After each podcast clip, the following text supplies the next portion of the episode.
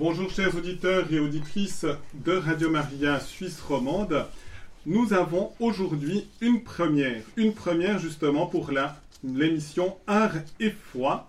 Et nous avons la joie pour cette émission de découvrir une annonciation à la basilique Notre-Dame avec Madame Sylvia Kim Meyer, présidente du conseil de paroisse de Notre-Dame et qui connaît très bien l'œuvre de Gino Severini, sur l'Annonciation et c'est une manière aussi de nous préparer à cette solennité de l'Annonciation.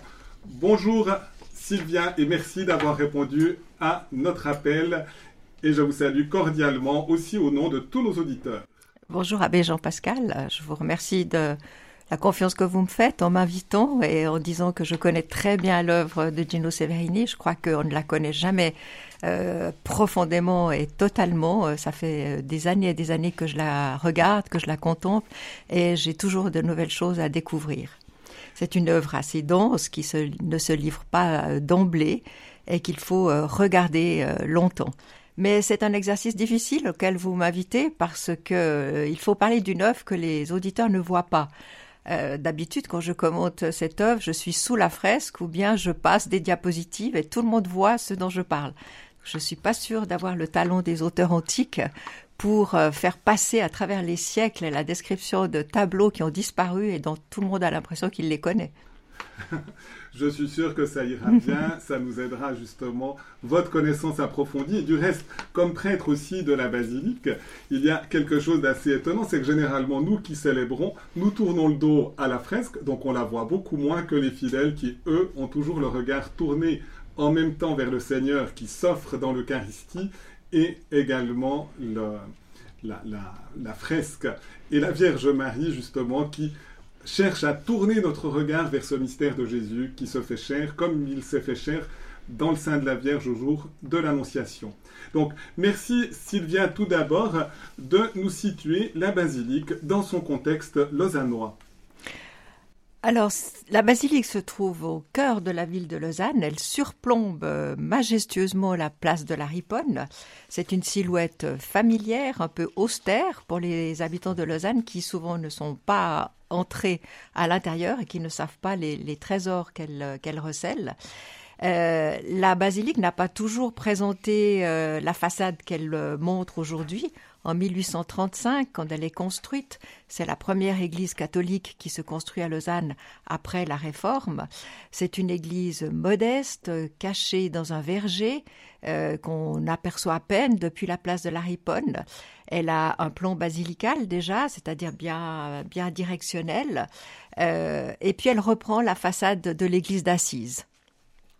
Je, dois dire que la première fois où j'ai vu une image de cette période, de la toute première période, j'étais comme émerveillé de voir la structure pratiquement d'une église euh, dans, le style roman, mhm. très pure, très belle, très priante. Ça m'a vraiment touché quand j'avais vu la première fois la, l'image, la photo qui avait été faite à l'époque. Vous employez les mots de très pur, très priant. Euh, c'est un des besoins euh, qui est sorti dans la démarche de restauration, puisqu'elle est actuellement euh, en restauration.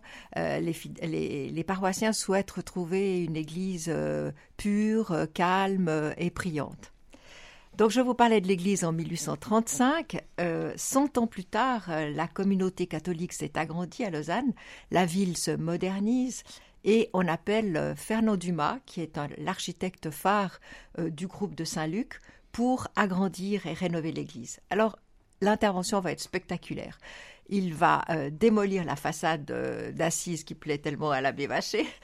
Et il ajoute une travée supplémentaire pour agrandir l'église. Il la dote d'un clocher, mais qui restera sans cloche jusqu'en 1948. À l'époque, les catholiques n'avaient pas le droit de sonner les cloches. Et il la dote aussi de cet immense escalier qui descend euh, vers la ville et qui la réunit en fait à la ville.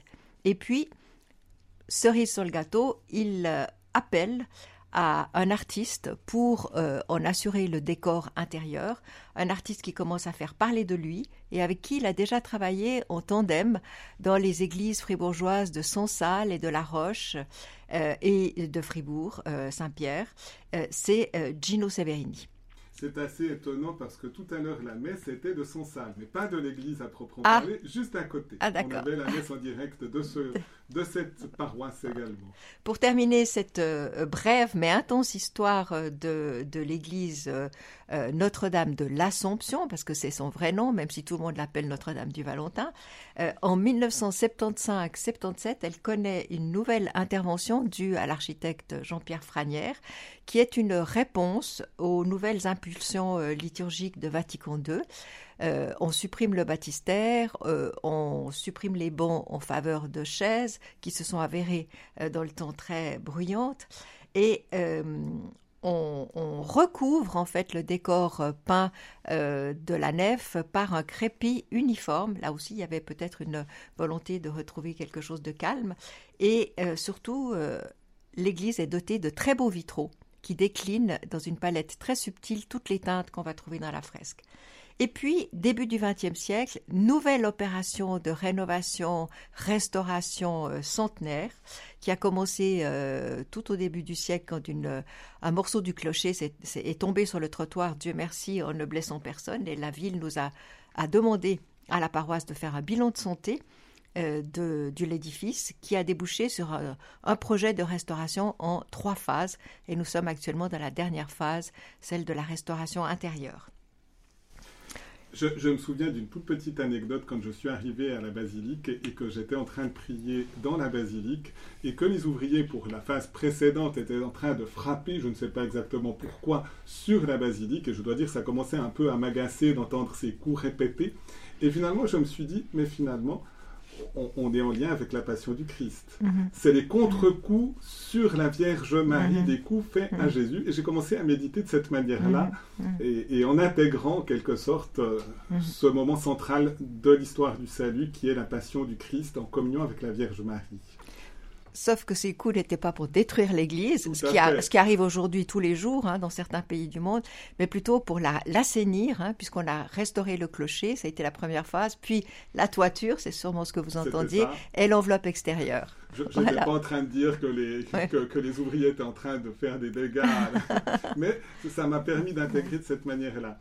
Et, et Sylvia, eh bien, concentrons-nous peut-être maintenant un tout petit peu plus sur cette œuvre de Gino Severini et je vous propose de nous présenter un peu son parcours de foi qui est tout à fait original et finalement cette intervention qu'il a fait à Lausanne dans le cadre de l'agrandissement de l'église en 1935. Oui, parcours de foi qu'il faut inscrire dans son parcours d'artiste.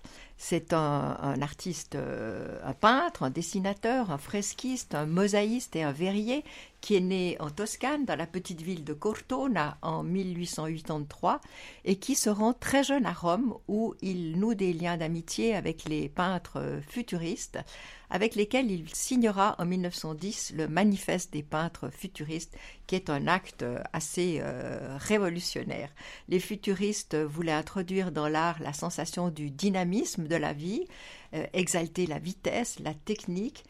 Ils détestaient le réalisme et la perspective et la tridimensionnalité, et ils voulaient représenter. euh, euh, en fait, ils partaient en guerre contre la représentation de l'espace dans la, dans la peinture. Après euh, cet euh, épisode romain, euh, Severini s'installe à Paris. Là, il est immergé dans le bouillonnement des avant-gardes artistiques et littéraires parisiennes. Il fréquente Picasso, Braque, Apollinaire, Modigliani, Matisse, Paul Fort, dont il épouse la fille. Et à ce moment de sa vie, il est révolutionnaire, marxiste, athée, il se moque volontiers de la religion chrétienne. Mais c'est un homme qui était pris d'absolu, qui cherche et qui veut, par son art, rejoindre l'unité et la loi des nombres qui règlent l'univers.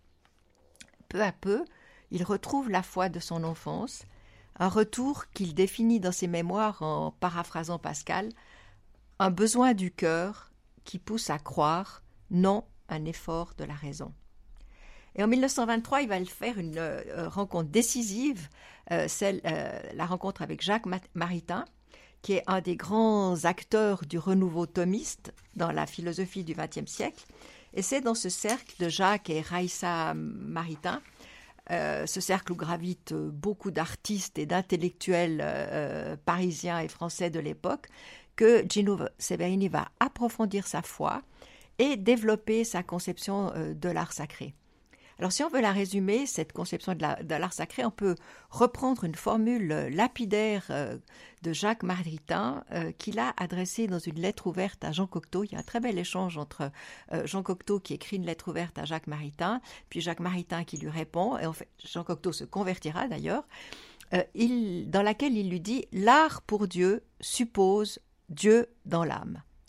Et c'est une, une, question extrêmement importante euh, qui, fait débat euh, encore aujourd'hui.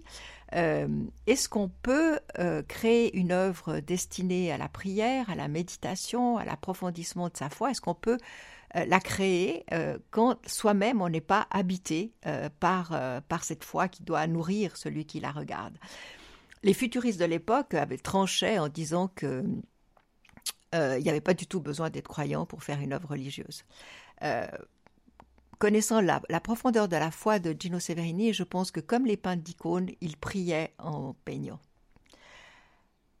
Alors il aura l'occasion de mettre en pratique et d'approfondir sa conception de l'art sacré dans la réalisation du décor peint de cinq églises en Suisse romande. J'ai parlé tout à l'heure de Sonsal, de La Roche, de Fribourg, Notre-Dame et la toute dernière au couvent des Capucins à, Sion. Là, il, collabore pour toutes ces églises avec le groupe de Saint-Luc, qui est un groupe d'artistes euh, suisses réunis autour d'Alexandre Saint-Gria. Il y a des sculpteurs, des orfèvres, des peintres, qui sont nourris par la pensée de Jacques Maritain et qui se donnent comme but le renouveau de l'art euh, sacré en Suisse romande. À cette époque-là, il faut savoir qu'il y avait des grandes euh, usines qui euh, fabriquaient aux séries des statues du Christ, des statues de la Vierge, qui étaient assez mièvres et qui étaient surtout toutes pareilles. Et il y a eu ce sursaut de la part de ces écrivains et de ces artistes qui voulaient ancrer la modernité de l'art contemporain dans la tradition de l'Église. Voilà. Euh, peut-être juste un mot pour dire que Gino Severini est un artiste internationalement connu aujourd'hui. Tous les grands musées d'Europe s'enorgueillissent d'avoir des œuvres de lui euh, dans ses collections. Mais son, son, art religieux, son art sacré est très peu connu. Très très peu connu, on en parle peu. Et il est pratiquement tout en Suisse et dans sa ville natale de Cortona. Est-ce qu'il y a un lien, puisque Gino Severini a été proche finalement de Maritain. Maritain était proche aussi du cardinal Charles Journet, qui est en Suisse romande, et je pense que ça a été une passerelle aussi pour euh, sa venue en Suisse romande ou tout à fait indépendante Non, non, non, non, absolument. C'est Jacques Maritain qui, par l'entremise de Saint-Gria, qui était un ami de Maritain, va parler à Gino Severini d'un concours qui se fait dans un petit village de Fribourg-Sonsal pour euh, la construction d'une église. Et euh, Severini concourt et il gagne le concours. Et c'est le début de son aventure suisse. Euh, Severini connaîtra Charles Journet, qui alors à l'époque n'était pas encore cardinal, mais qui a été émerveillé par la réalisation de Severini à Notre-Dame de Lausanne et qui en a parlé comme la merveille de Lausanne. D'accord. Oui. Et donc, essayons d'entrer peut-être un, peu plus maintenant dans, la description de cette fresque, dans la richesse finalement artistique et, à travers l'art, finalement, dans la richesse de foi qu'elle manifeste. Alors quand Gino Severini euh, euh, s'attaque, si on peut dire, à cette œuvre de Lausanne, euh, c'est un artiste confirmé qui maîtrise qui a une pleine maîtrise de la technique, de, de la stylistique, et puis qui est au bénéfice d'une très très riche connaissance iconographique. Il connaît tout l'art italien, il a vraiment euh, euh, un répertoire euh, iconographique très très très profond et très sûr théologiquement. Sa source d'inspiration, ça va être les, grandes basiliques romaines des premiers siècles de l'Église, hein, ces grandes mosaïques mosaïquées, ces grandes basiliques mosaïquées, dont le chevet est en général en deux registres, un étage supérieur incurvé dans laquelle il y a la scène principale et dessous une frise dans laquelle il y a des personnages secondaires. Donc ce registre, euh, cette structure en deux registres, euh, Severini va l'appliquer à Notre-Dame. Et puis une autre impulsion très forte pour l'œuvre de Notre-Dame, c'est euh, Santa Maria Assunta, une, une, église qui se trouve dans une petite île de la lagune de Venise, Torcello, une église byzantine dans laquelle on a effectivement de nouveau une grande voûte euh, une absidiale euh, sur fond d'or, une mosaïque d'or, avec la Vierge euh, debout tenant l'enfant Jésus, que les Grecs appellent la Théotokos, celle qui porte Dieu, et sous ses pieds une frise dans, dans laquelle on découvre les douze apôtres vêtus de blanc. Et ça, cette structure, on la retrouve à Notre-Dame de Lausanne. Quand on entre d'ailleurs dans l'église, c'est la première chose que l'on voit, c'est cette Vierge monumentale de 5 mètres de haut, euh, sur un, fond à Lausanne doré à la feuille, ce n'est pas une mosaïque. Et euh, autour de ce grand axe vigoureux, vertical, se, donne à voir et à méditer les mystères euh, de la foi. Alors c'est là, à gauche de cette immense Vierge, que nous trouvons l'Annonciation, une audacieuse annonciation dite par l'archange Gabriel à Marie dans un paysage urbain, au plein centre, au plein cœur de la ville de Lausanne. On voit la cathédrale, qui, au Moyen Âge, attirait une foule de pèlerins venant demander des guérisons à Notre-Dame, cathédrale que les catholiques perdront au moment de la Réforme.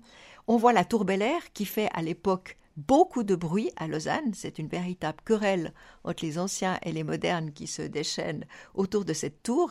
On se souvient que la tour Tawa, il y a quelques années, avait aussi euh, fait beaucoup de bruit à Lausanne. On voit le château Saint-Mère et quelques maisons isolées euh, de Lausanne.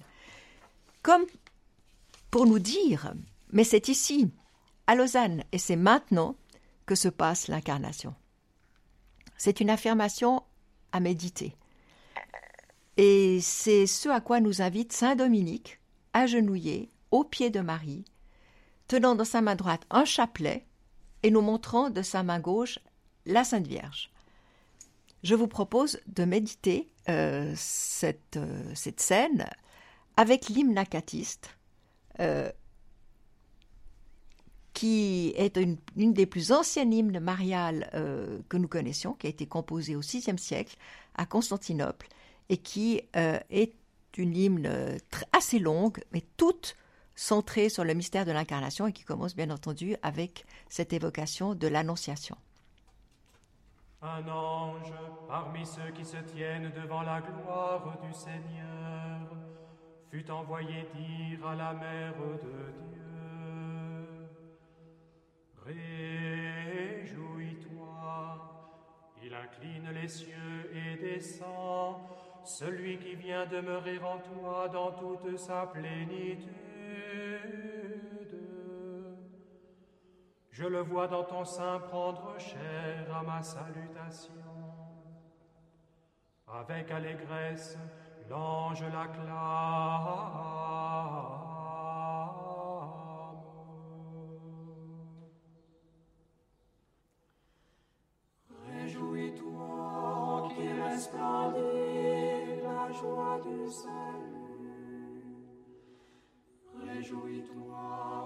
S'éteint la sombre malédiction.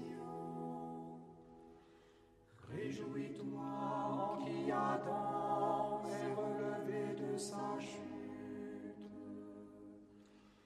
Réjouis-toi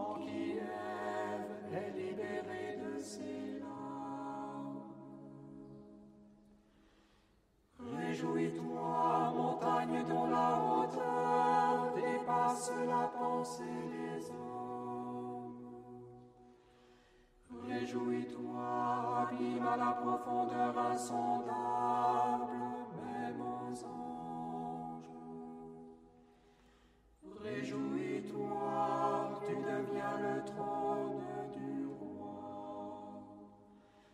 Réjouis-toi, tu portes en ton sein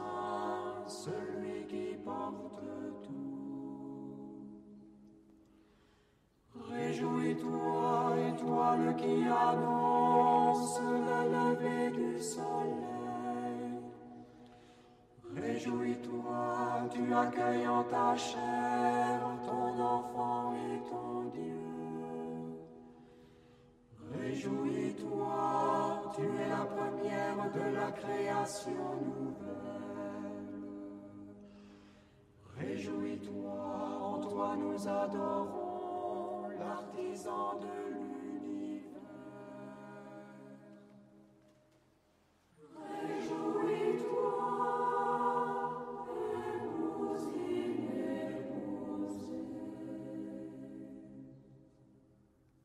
La toute sainte répondit à l'ange Gabriel avec confiance. Voilà une parole inattendue qui paraît incompréhensible à mon âme,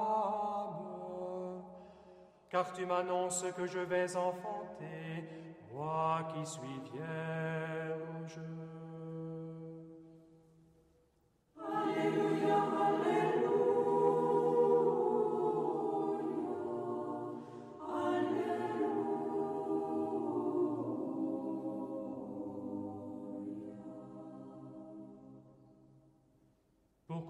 Ce mystère qui dépasse toute connaissance. La Vierge dit au serviteur de Dieu, Comment, dis-moi, me sera-t-il possible de donner naissance à un fils alors que je ne connais pas d'homme Plein de respect, l'ange l'acclame.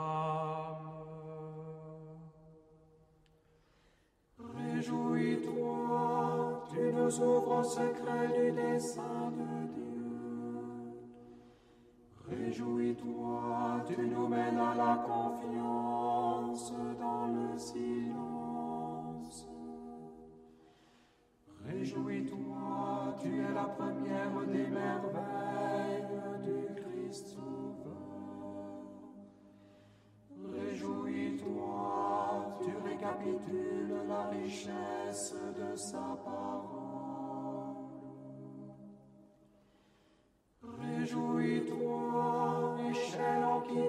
sur la terre.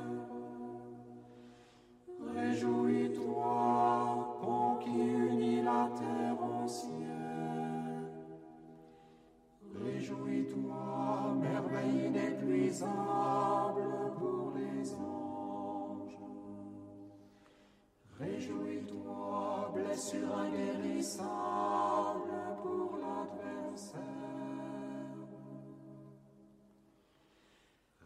Réjouis-toi, ineffable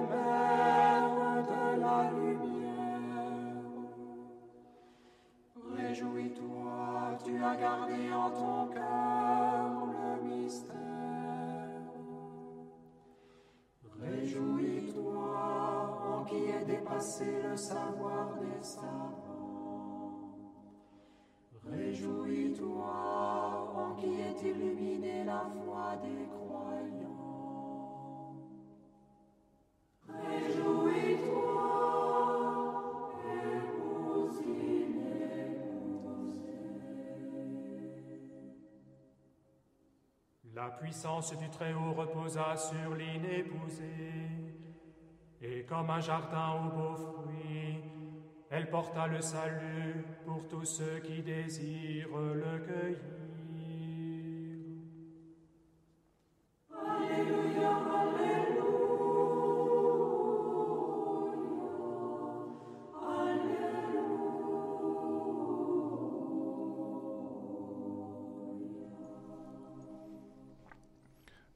Chers auditeurs et auditrices de Radio Maria, nous sommes dans l'émission Art et foi avec Madame Sylvia Kim Meyer qui nous présente la fresque de Gino Severini qui est une œuvre monumentale dans la basilique Notre-Dame à Lausanne. Et puis, nous venons d'écouter justement l'hymne acatiste à la Mère de Dieu. Cet euh, hymne a été chanté par des membres du foyer de charité de Hottrot en Alsace avec une très belle exécution, très recueillie, très contemplative. Et ça me permet de vous dire, si vous avez envie d'avoir quelques éléments, eh bien dans le catéchisme de l'Église catholique au numéro 2678, qui correspond justement à la prière en communion avec la Vierge Marie, il est dit ceci, la piété médiévale de l'Occident a développé la prière du rosaire en substitut populaire de la prière des heures, donc de l'office liturgique avec les psaumes.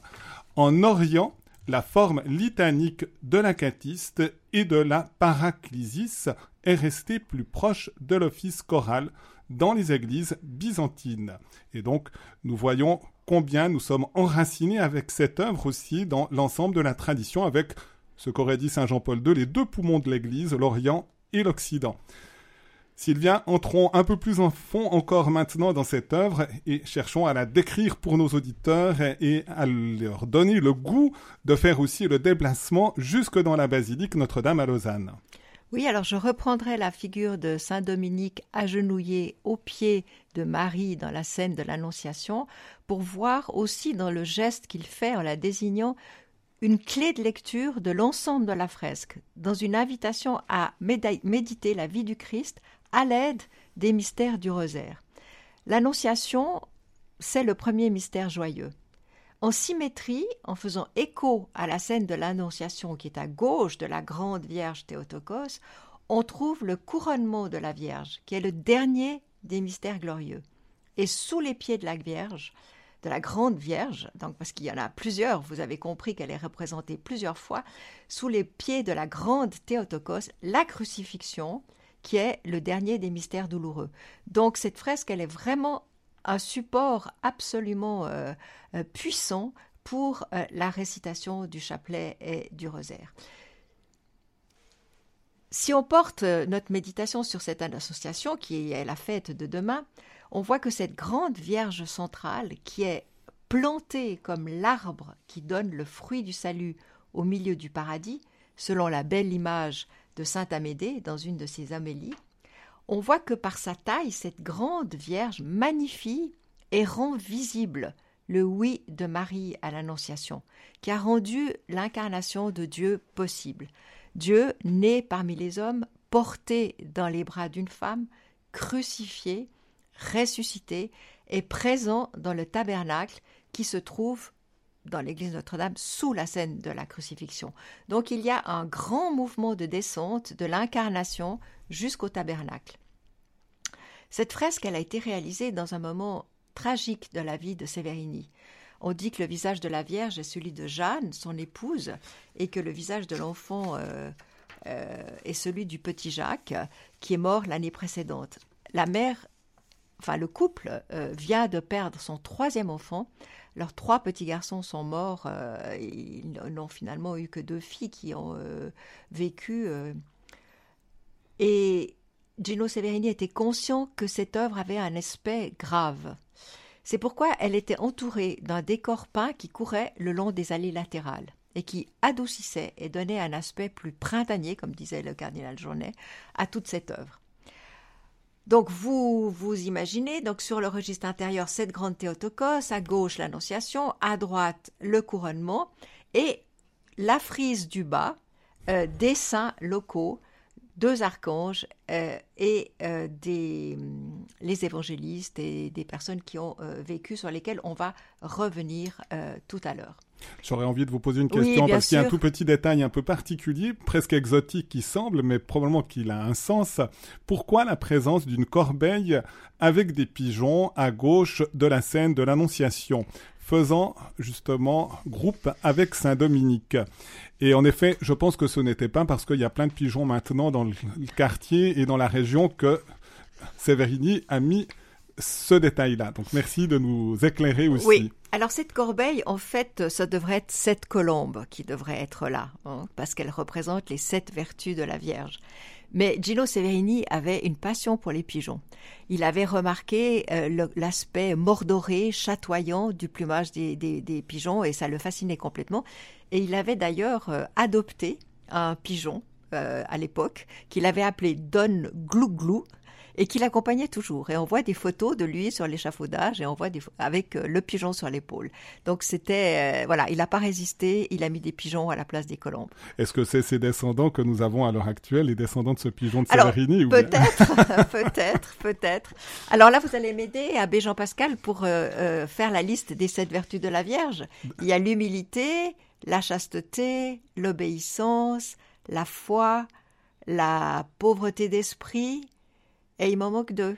Alors, je ne sais pas exactement parce qu'il y a beaucoup plus de vertus et que quand on a la charité, Eh bien, on a toutes les vertus en même temps. Alors, je ne sais pas exactement lesquelles il a voulu mettre. Par contre, il y a les sept dons du Saint-Esprit, c'est classique. Et, donc, c'est clair que la Vierge Marie, ayant été couverte de l'ombre de l'Esprit Saint, s'est laissée docilement guider par l'Esprit Saint en toutes circonstances. Là, là c'est possible que j'énumère les sept dons du Saint-Esprit. Ah, peut-être aussi, oui, Oui, oui, Mais là, je me souviens maintenant qu'il y avait aussi l'oraison et la foi. D'accord, voilà. comme ça. Très bien. Euh, peut-être aussi, donc, euh, entourant la Vierge, on a deux grands anges en robe brune qui tiennent une banderole sur laquelle est inscrit justement les mots Salve Regina, cette salutation du Salve Regina, salut reine. Oui, pour nos éditeurs, je préciserai, vous dites deux grands anges qui entourent la Vierge, il s'agit toujours de la Vierge centrale. Hein. Je propose qu'on l'appelle la Théotokos, comme ça euh, ce sera plus clair. Donc effectivement, au pied euh, de la Vierge, enfin l'entourant, deux grands anges euh, en robe de bure, on dirait, hein, une robe franciscaine, un tissu brun. Eh bien, ces deux anges résistent beaucoup à l'interprétation. Euh, j'ai lu beaucoup de choses et j'ai parlé avec beaucoup de spécialistes de, Gino Severini et hum, on n'est pas tout à fait sûr de leur signification. Certains euh, soulignent à raison qu'ils sont devant une grotte et que la grotte est toujours un symbole de renaissance sur un plan supérieur. Donc on pourrait imaginer que c'est les deux anges qui ont emmené euh, euh, la Vierge au ciel au moment de l'Assomption, qui ferait le lien avec la scène qui est à côté du couronnement. En tout cas, on sait qu'ils tiennent cette banderole du Salve Regina. Il faut imaginer, vous entrez dans l'église, il y a tout ce grand corridor de la nef centrale qui vous amène sous la fresque, et vous arrivez devant cette Théotokos et vous la saluez. Salve Regina. Mhm. Est-ce que, moi j'aurais envie de dire, est-ce qu'il y a un lien aussi avec euh, la grotte de Bethléem, donc la nativité, puisque Marie tient le petit enfant Jésus et le présente, et on peut dire que c'est la première présentation au berger, et juste avant, c'est les anges qui annoncent au berger la gloire de Dieu, la paix pour les hommes. Absolument, en plus, absolument. La tout commence dans une grotte, et puis euh, effectivement, euh, on peut tout à fait imaginer que ce soit une allusion à, la naissance. Euh, du Christ. Est-ce qu'on peut même, je, donne un peu les idées qui sont suscitées de cette manière-là, est-ce que, vu qu'il y avait les colombes, il y a peut-être un esprit franciscain et la bure brune, c'est l'habit aussi de Saint François et de son ordre. Et donc, on doit dire, voilà, c'est cette pauvreté aussi de l'enfant Jésus, en même temps qui s'est traduit dans la vie de Saint François et, et des frères mineurs, qui peut être aussi exprimée, puisqu'il y a certainement chez les artistes une superposition euh, d'image qui, peut être présente. Oui, tout à fait. Surtout que la pauvreté, ça disait quelque chose à Gino Severini. Hein. C'est quelqu'un qui a été euh, très très longtemps pauvre. Euh, d'ailleurs, J'imagine que les deux premiers enfants qui sont morts, c'était pendant la guerre de 14-18, mhm. sont morts de, l'extrême pauvreté des parents. donc, c'est quelqu'un qui a toujours tiré le diable par la queue. Et peut-être mhm. à la fin de sa vie, il a été beaucoup plus reconnu et les choses se sont bien améliorées. Mais ça a été une, une vie très, Très frugal. Ça nous permet peut-être de refaire encore une petite pause musicale, mais qui est en lien aussi avec euh, notre région d'une certaine manière. C'est le Salve Regina des Chartreux. C'est exécuté par les moines de la Grande Chartreuse, mais on sait aussi son l'amour du cardinal Journet pour la Val Sainte, mmh. puisqu'il y allait très régulièrement. Il avait eu le désir du reste d'entrer chez les Chartreux, mais sa santé ne l'a pas permis. Mais il est enterré dans le cimetière mmh. de la Val-Sainte mmh. avec une croix toute simple, toute pauvre, comme mmh. pour les Chartreux. Après, c'est vrai que le cardinal Journet avait voulu entrer chez les dominicains, donc ça fait le lien aussi avec Saint-Dominique. Mhm. Et finalement, sa vocation a été différente. C'était celle d'un théologien qui a voulu exprimer par son intimité, par son amour aussi des saints, la richesse de la tradition de l'Église. Donc on peut être en lien justement avec Gino Severini, qu'il a connu, et demander aussi cette prière des contemplatifs en écoutant le Grand Salvé des Chartreux qui est chanté chaque fois en conclusion de l'office des Vêpres.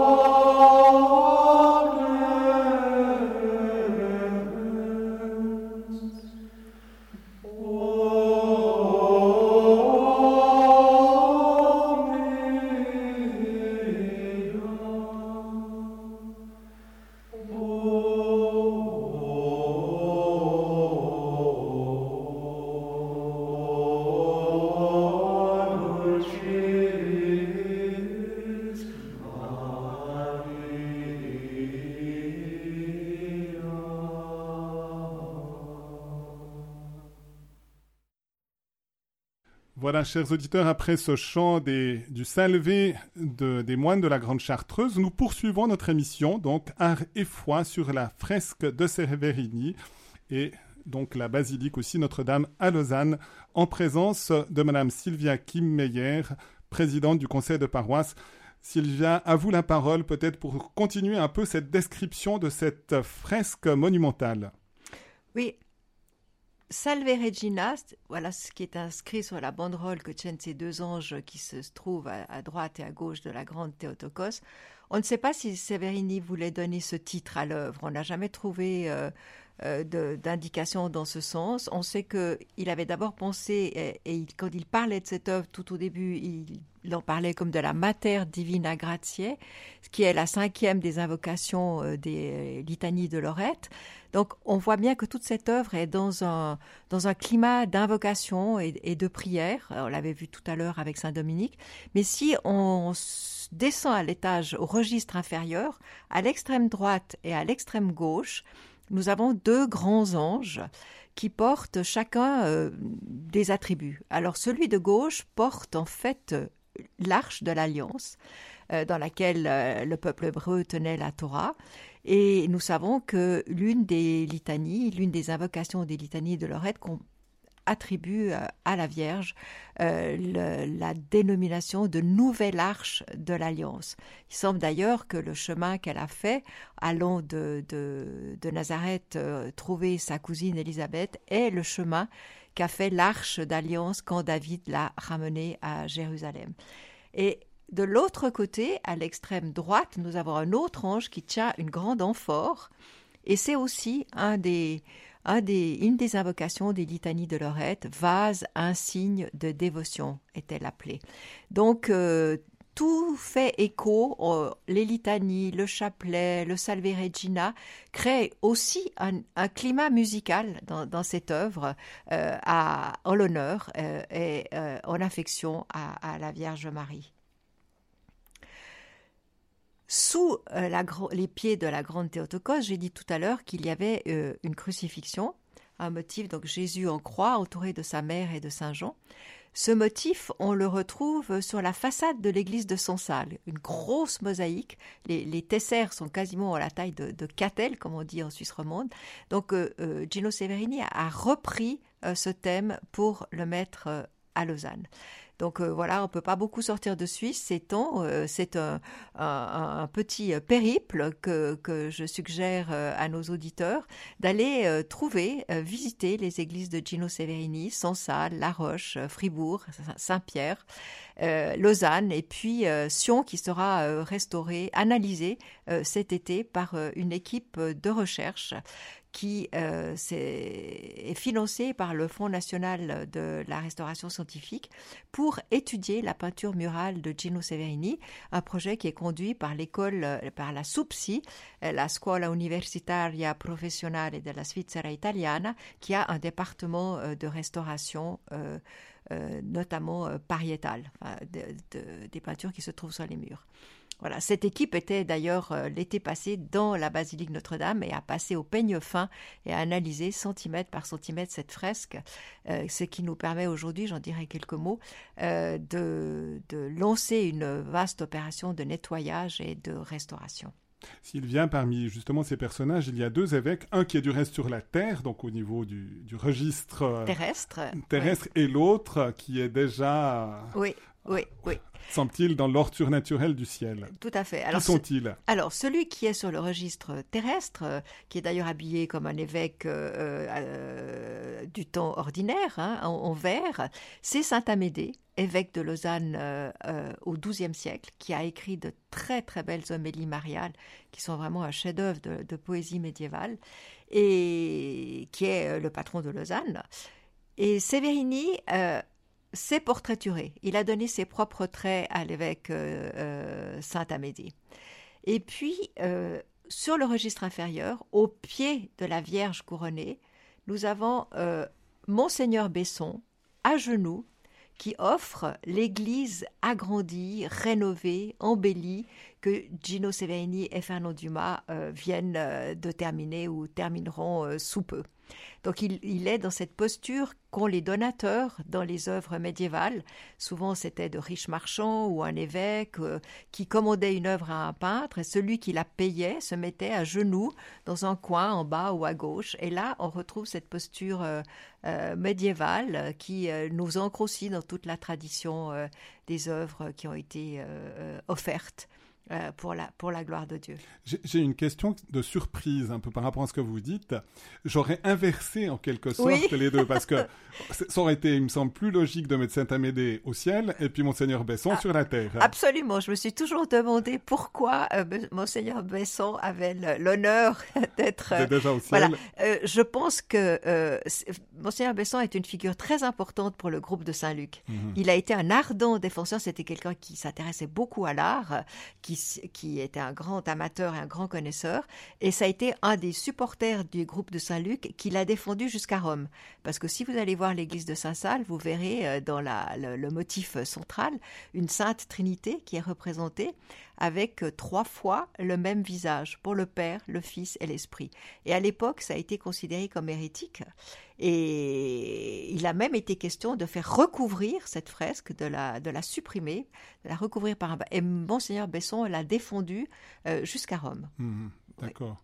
Mais, mais c'est vrai que c'est assez étonnant. Monseigneur Besson était donc encore vivant normalement au moment de la fresque. Bien sûr, bien sûr. C'est pour ça on, on l'a canonisé pratiquement avant, avant l'heure. C'est une promesse qui lui est faite là. Puis après j'ai encore une petite question de curiosité, mais comment pour, pour, pourquoi Severini a choisi finalement de, se, de donner à Monseigneur Besson ses propres traits plutôt qu'à un autre personnage? Non, à, à, à, Saint-Amédée. pardon, à Saint-Amédée, pardon, je voulais Alors dire pourquoi Saint-Amédée? Je ne sais pas, je ne sais pas.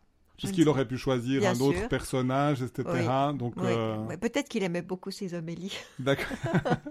je ne sais pas. D'accord. Mais on sait qu'il a demandé euh, à des personnes, euh, et c'était aussi le cas dans les autres églises, à des personnes bien vivantes. Si vous regardez Saint-Pierre, qui a une tête magnifique, on, voit bien que c'est un portrait, c'est quelqu'un qu'il devait mmh, mmh, connaître et qui, mmh. même si, ça se trouve, habitait l'îlot du Valentin, euh, parce qu'on sait qu'il a employé les enfants aussi de l'école pour des petits travaux et puis qu'il les payait avec des chocolats. Donc euh, il invitait, des chocolats suisses. Voilà, il invitait des personnes pour poser. Il a d'ailleurs eu un problème à Sansal où il a représenté la Sainte Seine parce que aucun des paysans du coin et des habitants n'a voulu poser pour faire Judas. Donc il représente Judas avec euh, la tête tournée et une main sur le visage. On ne voit pas le visage de Judas parce que personne n'a voulu donner son, visage à Judas. D'accord, ça, montre en plus le, désespoir de Judas dans, cette circonstance. Oui, oui, oui, Aussi. Oui. Je, dois dire, je suis sûr en tout cas que c'est pas mon portrait dans la fresque de Saint-Pierre, même si j'ai commencé mon ministère de prêtre comme ah. vicaire à Saint-Pierre, c'était bien après, donc c'était pas mon visage ah. qui était dans, dans Saint-Pierre. Euh, ni même le Christ. Donc vous connaissez bien euh, Severini. Voilà, hein, justement. Cette magnifique église de, Saint-Pierre. Qui, est aussi une, mosaïque euh, mhm. très, vraiment monumentale mhm. aussi pour, euh, pour ça. Et puis, donc, peut-être, on voit aussi... Ben, un, artiste a besoin d'instruments, de marteaux, de, choses comme ça. Et donc, on voit aussi dans la fresque ces instruments, donc du peintre, ces outils du peintre, et hum, ça permet de dire, voilà, peut-être maintenant aussi, euh, ce lien avec ce travail actuel de restauration de la fresque, mhm. Euh, où on peut peut-être demander justement les mêmes instruments, la même délicatesse dans la restauration de la fresque. On, sait déjà, on a comme maintenant quelques petites fenêtres déjà ouvertes sur la restauration. On voit cette fresque beaucoup plus lumineuse. Personnellement, quand je suis monté sur les échafaudages pour voir, je dois dire que j'étais plus touché en étant très près, avant même la restauration, le, travail, mais quand il y avait cette étude scientifique de la fresque, de me dire, mais finalement, c'est assez beau ces personnages quand on les a vraiment tout tout près mm. de nous, à, à, à, un ou deux mètres mm. de nous. Ça, c'est des grandes surprises, effectivement, quand on, monte euh, sur les échafaudages, puisqu'elle est actuellement en restauration et que l'été passé, elle était en analyse, cette œuvre. C'est de, Très souvent, quand on s'approche des œuvres d'art, c'est moins bien que, quand on a le recul. Et là, effectivement, plus on s'approche, plus elles sont, euh, sont profondes, plus on voit le travail du peintre, euh, chaque trait de pinceau et chaque, chaque cisellement des visages nous apparaît beaucoup plus fort.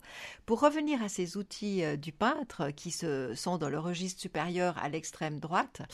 Euh, c'est un des traits euh, caractéristiques de, la peinture murale de, de, Gino Severini et de sa décoration d'église. Et là, il se souvient, c'est un des styles dans lequel il s'est senti le plus à l'aise, c'était vraiment le cubisme. C'est une des figures importantes du cubisme dans l'histoire de l'art, Severini. Euh, il a toujours euh, truffé toutes ses œuvres de petites natures mortes, on pourrait dire. Chez nous, c'est cette grande corbeille avec euh, les pigeons, mais dans d'autres églises, on aura des instruments de musique, enfin, qui sont presque des petits tableaux dans le tableau. Et là, c'est, il a en face de cette corbeille de, pigeons, on a effectivement une échelle, la truelle, un petit, une espèce de petit ascenseur pour faire monter les instruments et qui a été pris comme, euh, comme emblème pour, notre pour cette phase de notre restauration. Hein. Vous avez, euh, on a mis une grande bâche dans l'église qui représente ce motif. Il se trouve aussi à l'extérieur euh, de la basilique pour annoncer en fait cette phase de restauration. Je vous ai dit tout à l'heure que l'église était en chantier depuis l'an 2000. nous arrivons maintenant à la toute dernière phase qui est celle de la rénovation intérieure de, de la basilique. Et elle a, le 1er février a commencé réellement euh, les travaux euh, de restauration-rénovation avec le nettoyage de la fresque qui est quasiment euh, terminé maintenant. Et ces premiers résultats sont vraiment spectaculaires. La voûte dorée brille de, façon étincelante. Et hum, aussi une phase de dévernissage. Et puis après, il faudra se poser la question de ce que l'on fait euh, jusqu'où on restaure, parce qu'en fait, le travail qui a été fait l'année passée par l'équipe de la SOUPSI nous a permis de très, d'entrer très profond dans cette œuvre avec tous les rayons X, ultraviolets, infrarouges, enfin tous les, tout ce que la technique met euh, au service des restaurateurs aujourd'hui. Et on peut bien voir le travail qui a été fait dans les années 70 quand il a fallu pour la première fois restaurer cette œuvre. C'est une restauratrice italienne, Antonietta Benetton, qui est venue à Lausanne euh, faire ce travail. Et euh, on peut bien comprendre ce qu'elle a voulu faire, ce qu'elle a dû faire et comment elle a répondu à ce qui était en fait les, les les, questions et les petits dégâts euh, de l'époque. Donc, euh, il va se poser la question de qu'est-ce qu'on fait de cette première intervention parce que le vernis a jauni, il a, il a attiré beaucoup de poussière et, et finalement a beaucoup assombri la fresque. Donc, on va probablement enlever le vernis mais il y aura des endroits où il faudra se poser la question de qu'est-ce qu'on trouve dessous et est-ce qu'on restaure, est-ce qu'on garde l'intervention Benetton. Voilà, il y a plein de questions délicates mhm, qui vont se mhm. poser euh, aux restaurateurs et euh, au conseil de paroisse ces prochains mois. J'ai de nouveau une question à la fois artistique et puis qui nous permettra de peut-être mm. d'aborder la question aussi d'un soutien, d'une aide financière. Je suis de nouveau un peu surpris de voir que Gino Severini a mis de nouveau ses instruments dans le ciel et pas sur la terre, puisqu'il travaillait sur la terre d'une certaine manière. Et, je me suis dit, est-ce que, puisqu'en plus c'est l'année Saint-Joseph, est-ce qu'il s'est dit, il faut vraiment qu'on ait besoin de Saint-Joseph artisan euh, Et donc, comme lui, il est au ciel, à la fois pour avoir un travail artistique soigné, précis, et en même temps peut-être aussi les ressources financières pour arriver, parce que je pense que déjà à l'époque, il fallait des ressources financières pour payer tout ce travail euh, architecturale et, et, de d'œuvres d'art et, que peut-être il se confiait aussi à Saint Joseph en même temps qu'à la Vierge Marie qu'il était en train de, réaliser. Oui, pourquoi il a mis cela dans le registre supérieur? Peut-être euh, parce que l'Église est toujours à construire et qu'on euh, a besoin de l'aide du ciel et de, euh, pour la construire droite et juste et que euh, c'est une œuvre qui, est, euh, qui nous appartient et qui appartient aussi au ciel. Oui, on peut se poser la question. Il y a aussi un aspect de, symétrie, hein, parce que juste en face, euh, si on regarde à gauche, derrière les pigeons, on voit un élément architectural, comme une espèce de chambre. On, devine un espace, une chambre cachée par une grande tenture.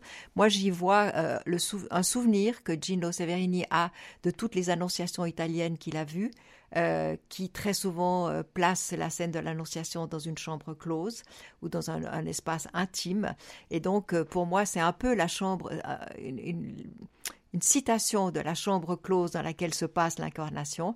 Et symétriquement, d'un point de vue stylistique, il a mis aussi quelque chose qui relève de l'architecture, c'est les, les, outils du peintre et les premiers éléments de, de, l'escalier d'ailleurs. Hein. Euh, c'est le bas de l'escalier qu'on voit aussi euh, avec les hmm. éléments. Alors oui. J'aurais une idée du reste, je ne sais pas si je me trompe. C'est un peu ce que ça suscite aussi dans, dans, mon cœur de théologien.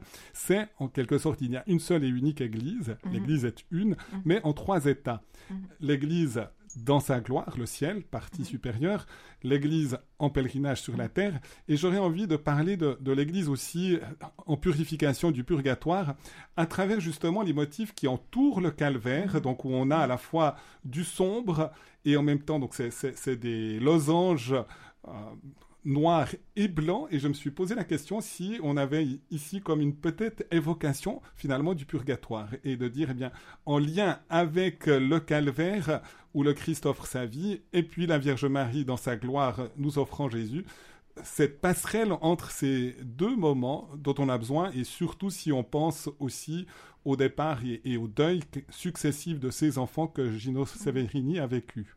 C'est comme ça que vous verriez les motifs noirs et blancs. c'est une très jolie, c'est une très très jolie interprétation.